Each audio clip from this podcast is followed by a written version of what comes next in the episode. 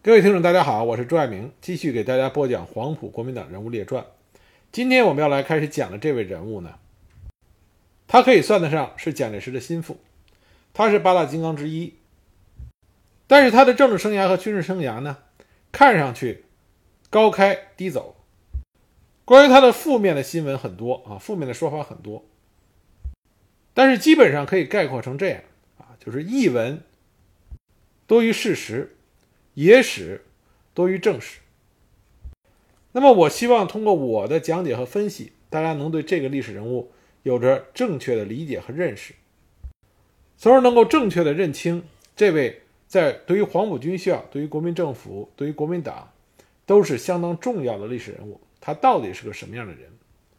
那么，这个历史人物呢，就是在黄埔军校建校初期鼎鼎大名的钱大钧。钱大钧是在1893年出生于江苏的昆山。他祖父呢是晚清的贡士，他父亲呢是从商，所以钱大钧小的时候，他接受了非常完整的中国传统文化教育啊，传统的儒家教育。六岁入私塾，读完了四书五经，而且钱大钧练了一手非常好的毛笔字。钱大钧的书法是非常值得称道的。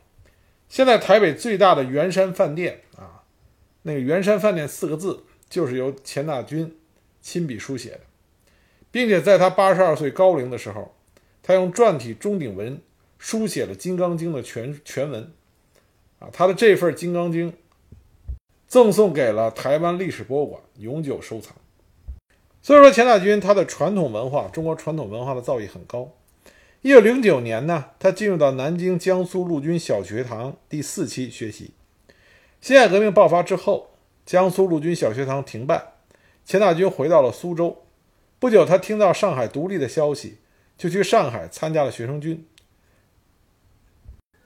随后呢，江南著名的革命党人牛永健在松江军政分府创办了松军干部学校，钱大钧赴松江投考。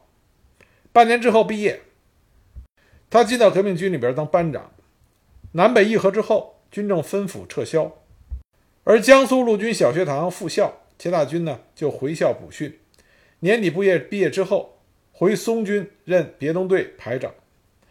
二次革命的时候，牛永健组织学生军和敢死队攻克上海郊区龙华，进而攻打上海制造局。钱大钧当时积极参加了战斗。战斗失败之后，部队同意退到吴淞、嘉定一带解散。钱大钧呢，只身去了上海，后来又回到了昆山老家。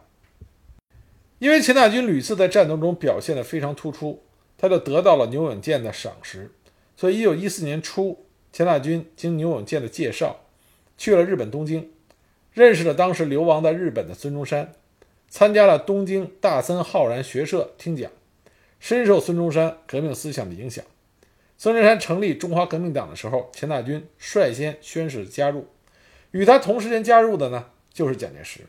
钱大钧、蒋介石，这是中华革命党建立初期早早就加入到追随孙中山行列里的青年军人啊。所以，钱大钧跟蒋介石两个人的私人私交啊，建立的非常早，而且当时是志同道合，共同参加了中华革命党。之后不久，钱大钧就回国了。考入武汉南湖陆军第二预备学校学习。袁世凯复辟帝制，钱大钧联络同志，积极地开展导员活动，就引起了湖北都督王占元的怀疑。所以呢，钱大钧秘密去了上海，因为生活所迫，在《时事新报》担任日文翻译。一个月之后，牛永健在松江重建旧部，钱大钧赴松江帮助编练新军，往来于上海及平湖、金山卫之间。袁世凯死后，钱大钧回湖北恢复学业。同年十二月毕业，升入到保定陆军军官学校，在入伍生炮兵队学习。一九一七年四月，因为成绩优异，钱大钧被选送到日本士官学校留学，在中国学生队第十二期炮兵科学习。一九一九年，学成毕业之后，钱大钧就回国了。回国以后，他与他的第一任夫人欧阳早丽结婚。这里我给大家强调一下，因为关于钱大钧呢，有一个野史传得沸沸扬扬，就是关于钱大钧娶了姐妹花，关于这个事儿啊，很多人都是抱着一种猎奇的心态啊，来把这个事儿在没有任何考证的情况下啊传来传去。实际上，这是一种对历史人物非常不公平的做法。钱大钧他的的确确娶了欧阳早丽和他的妹妹欧阳生丽。那么，有的人就说说钱大钧这是好色，说钱大钧他违反了蒋介石所提倡的新生活运动，啊，说蒋介石徇私啊，双面标准，这些都是在没有了解历史的真相的情况下啊，道听途说的，不负责任的评论。欧阳家，也就是钱大钧的岳父啊，叫欧阳耀如，他是江西吉安人，早年就加入了同盟会，参加过辛亥革命，在江西独立的时候还被推举为江西省议员。后来一直在上海从从事银行金融业，是大资本家。那欧阳早丽是他的长女。那么现在一种传闻呢，说钱大钧和欧阳早丽是在宴会上相识的。那么钱大钧对欧阳早丽心仪。所以呢，一而再、再而三的追求，后来还搬动了蒋介石出面，仍然没有得到欧阳耀如的同意。那么钱大钧为这件事还差点自杀，啊，这个传的是活灵活现。但这种说法其实并不正确。钱大钧是一八九三年生人，那么他娶亲，如果按照这种流传颇广的说法来说，他娶亲是在北伐成功之后。那北伐成功呢？是在一九二六年的事时候的事情啊，一九二五年、一九二六年事情，也就是钱大钧过了三十多岁，追求一个女生，还因为被拒绝，掏枪打算自杀。从钱大钧一生他的为人处事来说，他根本不会在三十多岁的时候出现这种毛头小伙子一般的举动。真实的情况是，在一九一九年钱大钧回到中国以后，他就和欧阳早丽成婚了。他们两个人早就有婚约。那么钱大钧之所以会娶欧阳早丽的妹妹，也就是他的小姨子欧阳生丽，是因为一个非常特殊的情况。一九二八年，欧阳早丽突患重病，病情日渐危重。她觉得自己来日无多，又想起自己的孩子们年纪都很小，自己死了，丈夫必定会再娶，那么幼小的女儿女呢，肯定会受到后妈的嫌弃。所以呢，欧阳早丽想来思去，就把钱大军叫到病榻前，要求钱大军在他死后娶三妹欧阳生丽，因为他觉得欧阳生丽既是自己的妹妹，啊，对孩子来说又是姨妈又是后妈，亲上加亲，一定会善待自己的子女。同时呢，他也向他的父母和妹妹欧阳生丽表达了自己的心愿，最后他亲自做主，让两人成婚。那刚开始，钱大军也好，欧阳生丽也好啊，都不是。答应这件事都不愿意答应这件事，尤其是钱大军。钱大军其实对他的夫人欧阳早丽情深意长，他坚决反对。那么欧阳早丽为了使自己这个心愿能够达成，就让他的妹妹欧阳生丽啊和他们住在了一起。那么欧阳生丽呢，对于他的这个姐夫也是心中是颇有好感，因为钱大军文武双全，而且性格非常随和。长得又是一副仪表堂堂，所以欧阳生丽呢，肯定对钱大军是心仪的。那么钱大钧呢和欧阳生丽住在一个屋檐下啊，一来二去呢也是两情相悦。结果没想到他们两个人两情相悦以后，欧阳早丽的病情反而奇迹般的慢慢好了起来。但这个时候呢，钱大钧和欧阳生丽啊已经有了感情。那么钱大钧的岳父刚开始并不同意，但后来两个人。感情非常的深，所以最后大家也就接受了这个事实，这才是钱大钧娶了欧阳家两姐妹的真相。欧阳两姐妹一同嫁给了钱大钧，钱大钧对这两位夫人也是一直很好。据和钱大钧私交很好的友人透露，只要钱大钧在家，是一定要和两位夫人一起吃饭。大夫人欧阳丽早生性沉稳，话不多。二夫人欧阳生丽性格开朗，比较活跃，打扮也很时尚，所以钱大钧参与社交活动主要也是欧阳胜利。那么这姐妹俩呢，亲情融融，和睦相处，从来没有任何争风吃醋的绯闻。有很多人羡慕钱大钧，但是大家别忘了，婚姻爱情这种事情上，永远是男女双方的。钱大钧能和两位如夫人一起生活的如此幸福美满，这和钱大钧本人的性格和他为人处事、对待夫人的这个态度有着很大的关系。这说明钱大钧一定是一个好丈夫，一个好父亲。那么从日本回国之后，钱大钧到保定军官学校第八期第四队任分呃任分队长啊，第四队任分队长。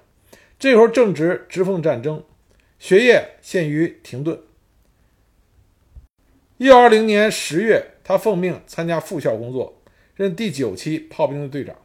这个时候，他手下有一个后来蒋介石身边赫赫有名的大人物，这个人就是陈诚。陈诚在保定军校的时候，钱大钧是他的直属上级。那么在筹备复校期间呢，钱大钧深感北洋军阀只重视权力之争，而不讲办学的目的，所以深为厌恶。他听说孙中山为了重建革命政权，于1921年4月在广州召开了国民非常会议，通过了中华民国政府组织大纲，被选为非常大总统。所以钱大钧毅然决然地辞去了第九期炮兵队长的职务。1921年南下广州，投入了粤军第一师，师长就是邓铿啊。邓铿这个名字我们已经提过很多次了，他是国民党军界很多后来的精英人物的导师伯乐。将来我们在讲辛亥革命前后系列的时候，一定会讲邓铿这个重要的历史人物的。那么钱大钧呢，被任命为少校参谋，先后参加了西江战役、赣州战役、讨伐沈鸿英、林虎林虎战役。这些战役的作战计划和命令都出自于钱大钧之手，因而深得师长邓铿的信任。一二三年，他晋升为中校参谋，自此他就开始与何应钦共事，两个人结下了深厚的情谊。一二四年六月，黄埔军校正式开办。钱大钧呢是建校筹备成员之一。因为钱大钧他精于兵器学，所以被任命为中校兵器学教官。不久又升为代理上校总教官。同年升任校本部参谋处少将处长，得到了蒋介石的信任。钱大钧非常具有儒将的风度，他有两方面的才能：一是他有较坚实的军事基础知识，步炮射击和器械体操。都有较高的技艺，每天要做体操，这是钱大钧坚持了一辈子的事情啊！每天都会做体操。钱大钧另外一个优点呢，就是有较高的文学素养，尤其对古文有较深的造诣，深受蒋介石的宠爱。蒋介石的作战文书多出自于钱大钧的手笔。正是因为蒋介石对他的信任，他列为蒋介石的八大金刚之一。一九二五年第一次东征的时候，钱大钧是校本部少教参啊少将参谋长，协助蒋介石和周恩来指挥部队。东征军进攻淡水，第二教导团团长王伯龄由于缺乏指挥能力，贻误战机被撤职。那么钱大钧呢，就代理了该团的团长，击败了敌军。棉湖之战啊，我们一老说黄埔，一说黄埔学生军就说棉湖之战，因为棉湖之战是黄埔学生军的大名。响彻了两广军界，可以称得上是黄埔精神的啊，在战场上绽放光芒的起始点。那么棉湖战斗的时候，第一教导团在何应钦的率领下，力抗林虎部的猛攻。那么钱大钧呢，是负责率领第二教导团增援。钱大钧当时啊，刚开始是走迷路了啊，因为地形不熟，后来是被农会的找到了农会的向导。这样才让钱大钧率领的第二教导团及时的赶到了战场，粉碎了林虎部的进攻，在千钧一发之际啊，扭转了战局。后来钱大钧又率领第二教导团乘胜翻越了猴子岭，追击溃逃之敌。继而几天之后，相继攻克了林虎部的后勤基地五华及其司令部所在地兴宁。一九二五年四月底。钱大钧被调回黄埔军校训练新兵，组建了第三教导团，代理教育长，并代行校长职务。不久又出任党军第一旅第三团少将团长，参加了平定滇桂军阀杨新敏和刘振环叛乱的战斗。在二次东征中，钱大钧率领第三团防守博罗，率部攻打了海陆丰，配合主力彻底消灭了陈炯明部。一九二五年十二月二十二日。钱大钧升任为国民革命军第一军第一师少将副师长兼参谋长，后来又晋升为第一师中将师长。一个月之后，与王伯龄调换，任二十师中将师长。从这个时候我们可以看到啊，钱大钧在刚开始的时候起点很高，他是教导二团团长，和何应钦实际上是并列的。但他的性格呢，并不是很爱去争权争位置。所以让他回黄埔军校训练新兵，他就回黄埔军校训练新兵。所以以至于当他当二十师中将师长的时候，之前位置在他之下的刘志啊，已经在位置上与他平起平坐啊，甚至还略胜一筹。因为刘志这个时候是在一军的二师当师长，并且在战场上已经曾经出现过让刘志率领一师、二师共同行动。所以虽然都是师长。啊，刘志已经略胜钱大钧一筹，但钱大钧并不计较。钱大钧这一辈子啊，有的人说他并不懂得人际关系，啊，对这个官场的人际关系一点都不感冒，因为他跟谁都很不错。西安事变的时候，还因为他跟张学良的关系不错，被蒋介石审查了半天啊。后面我们会具体讲。那么钱大钧人缘很好的一个最根本的原因，就在于钱大钧他不计较。两广事变之后，蒋介石任命陈诚当广州行营主任，让钱大钧去当参谋长。那么，考虑到陈诚原来曾经在钱大钧的手下干过，并且在黄埔军校的时候呢，他的位置也在钱大钧之下，所以蒋介石还专门找钱大钧谈话，跟他解释了一下，说让他屈居陈诚之下当参谋长，是工作的需要啊，并不是说认为他比陈诚地位上要低。那么钱大钧当时的回答说的是：“人间一切皆在变，先生既可以当学生，学生也可以当先生。”这也是钱大钧他的性格使然。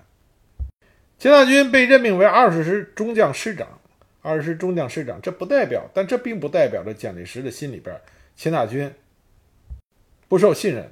恰恰相反，蒋介石心里边是把钱大钧作为自己心腹中的心腹来对待的。所以呢。在国民革命军出师北伐的时候，钱大钧被任命为广州警备司令，防守后方。蒋介石把自己的大后方交给了钱大钧。而在蒋介石发动了四一二反革命事变之后，也正是钱大钧代表了蒋介石，在广州与李济深一起实行了四一五清党。别看钱大钧的私下和其他的黄埔同胞关系都不错，但是。在执行蒋介石的命令上，钱大钧是绝不打折扣的。当时成立了中国国民党广东省特别委员会，实施清党。钱大钧任临时戒严司令，指挥一切的陆海军，逮捕屠杀共产党员和工人中的积极分子达到八百余人。广州陷入到白色恐怖之中。后来，钱大钧又被蒋介石任命为北路总指挥，负责遣散和改编部队。那，面对着蒋介石的屠刀呢？中国共产党。奋起反抗，这是一九二七年八月一日著名的南昌起义。南昌起义爆发之后，起义军取到江西的临川、宜黄、广昌，进军广东。而第一个冲上去堵截起义军的就是钱大钧。说句南昌起义最终失败，那么造成失败的三个在战场上的对手，大家应该清楚，一个是黄绍竑，一个是薛岳，一个就是钱大钧。那么这三个起义军的对手，一般说起来的时候啊，钱大钧一般被说成最不堪的。但实际上呢，真实的情况并不是这样。钱大钧是第一个对起义军进行堵截的，并且第一仗呢，就是钱大钧和起义军部队开打，在仁田市打了起义军南下以后的头一战，是贺龙的二十军和钱大钧的两个团遭遇以后，展开了一场遭遇战。虽然钱大军部被打跑了。但是二十军当时的损失也很大。仁田战斗之后，起义军进占了瑞金。当时听说在会昌有钱大军的一个师，所以呢，起义军就集中的兵力去攻击会昌，以为钱大钧比较好打。那么会昌战斗非常激烈，这时候参战的部队是叶挺的二十四师和二十五师，后来贺龙的二十军也参加了。据聂荣臻聂帅的回忆，当时他和周恩来、叶挺、刘伯承都是亲临战场指挥。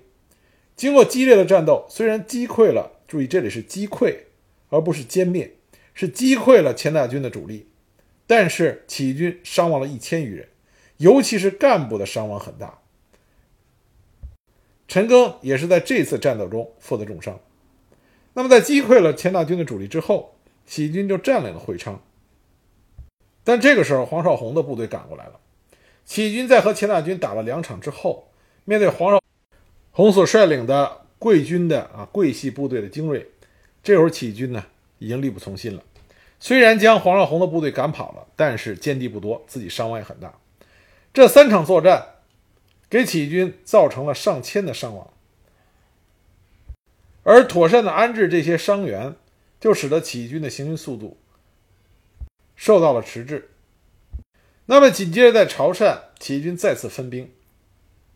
我这里要跟大家说一下啊，很多人在说到南昌起义后来潮汕分兵。朱德朱老总率兵留守三河坝的时候啊，有一个错误的观念，认为朱德朱老总所留守三河坝指挥的部队，并不是起义军的主力，这个观点是不对的。当时朱德留守三河坝的时候，率领的是周士第的二十五师。我们说起南昌起义，很多人熟悉的是贺龙的二十军和叶挺的二十四师，那么对于二十五师呢，很多人并不是了解的非常清楚。但是在经过和秦大军部以及黄绍竑部的作战以后，二十军的损失是很大的。叶挺的二十四师同样如此。这也是为什么在进军汤坑的时候，虽然我们号称是有二十四师和二十军的一师、二师，但实际上总兵力已经不足六千人。因为在前面几次作战中啊，起义军的部队损失的确是很大。而朱德朱老总。驻守三河坝，他所面临追击而来的强敌又是钱大军。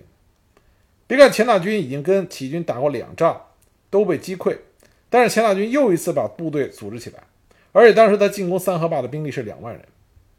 当然，最后朱老总和陈毅两个人率领着留守三河坝的起义军部队，经过激战之后顺利突围，为革命留下了火种。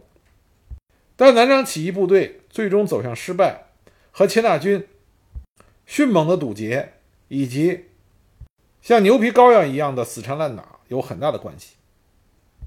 因此，在这之后，何应钦的第一军扩编为三个军，那么钱大军的部队呢，也改编为第三十二军，担任军长兼军事委员会委员。钱大军后来参加了平定张发奎、黄吉祥的广州事变，然后率部经闽浙北上。一九二八年。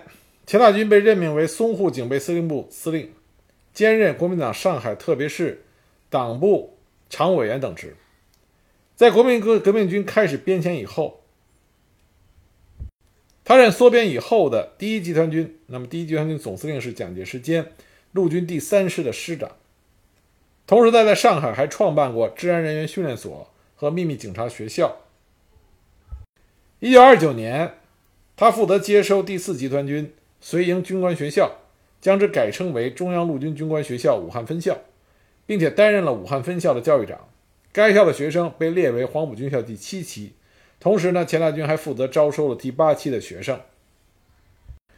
在武汉担任中央军校武汉分校教育长兼八十九师师长的时候，钱大军正好赶上教导三师一百多名的伤兵闹饷，以及武昌第一纱厂镇环纱厂工人要求增加工资。